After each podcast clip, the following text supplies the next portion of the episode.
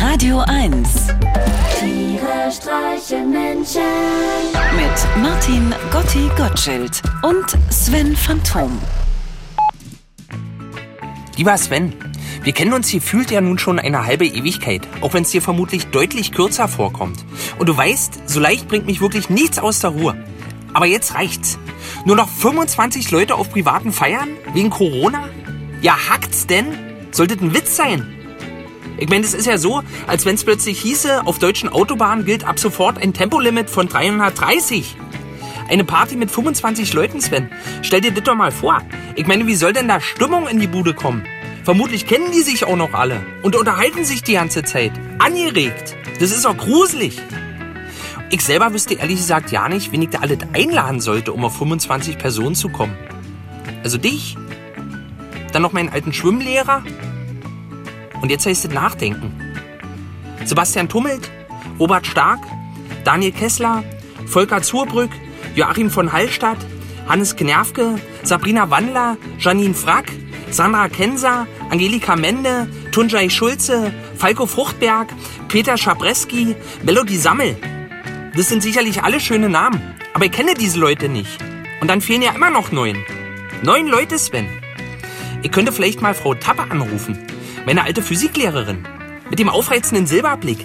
Sie war ja nicht so viel älter als wir, nur klüger und so sanft im Unterrichten. Jede Unterrichtseinheit war eine ganzheitliche Massage für die Synapsen.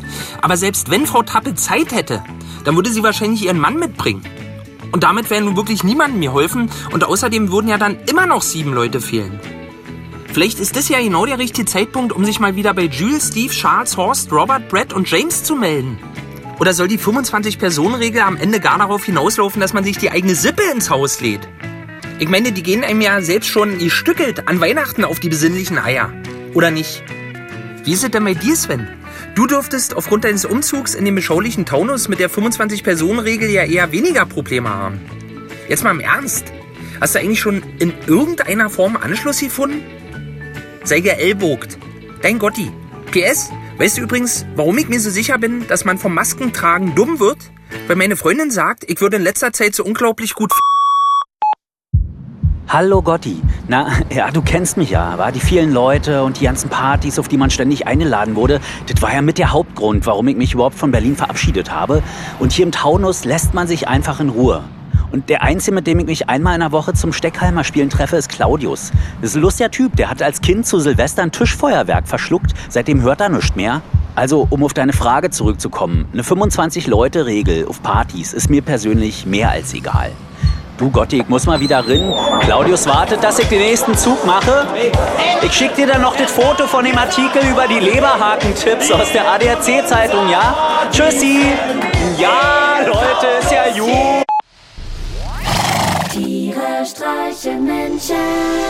Jetzt auch als Podcast. Auf radio1.de und natürlich in der Radio 1 App.